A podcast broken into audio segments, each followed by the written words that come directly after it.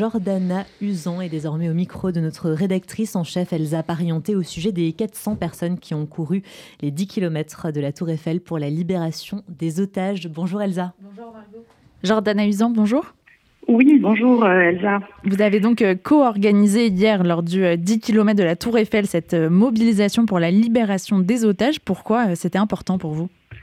Tout à fait. Alors en fait, c'était important pour nous euh, de nous joindre à cette course, donc qui réunissait d'autres coureurs hein, que, que nous, euh, de porter des t-shirts euh, avec le slogan, le slogan Bring them home now, pour euh, donner de la visibilité à ces otages qui sont retenus captifs, on le sait maintenant depuis plus de deux mois.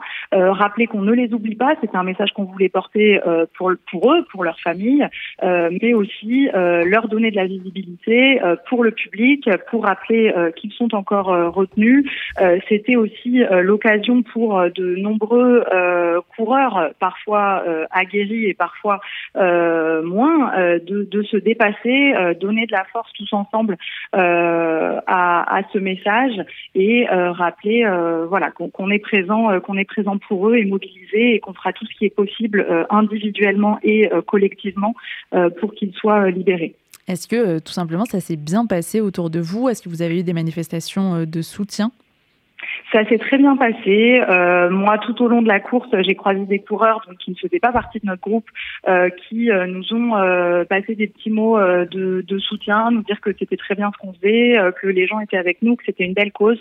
Donc plutôt, plutôt un retour assez positif, en tout cas de ce que moi j'ai pu voir, et des coureurs qui nous ont fait aussi leur retour, des, des, mots plutôt positifs. On était accompagnés également du chanteur Amir et de son épouse qui ont couru avec nous.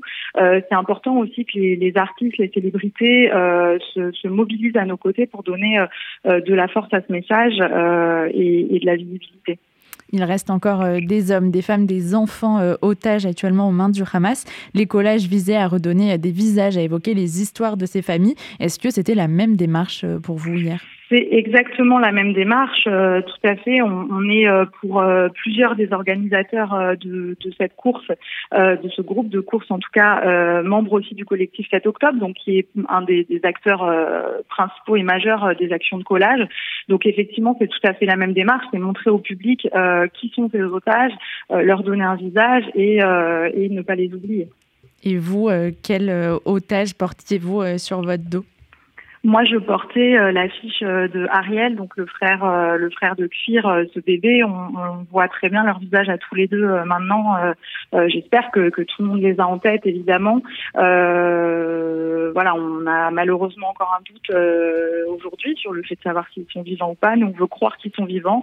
On veut croire qu'ils vont rentrer à la maison, et on veut appeler aussi bah, tous les politiques, tous les acteurs possibles à se, se mobiliser pour pour qu'ils soient libérés on rappelle aussi qu'il y a des otages français, euh, des compatriotes qui sont encore retenus. Euh, voilà, et on veut que, on veut que tout, toutes les actions euh, pour nous sont, sont bienvenues et doivent, doivent se, tenir pour, pour libérer ces otages. Merci beaucoup, Jordana Usan, d'avoir été avec nous sur RCJ.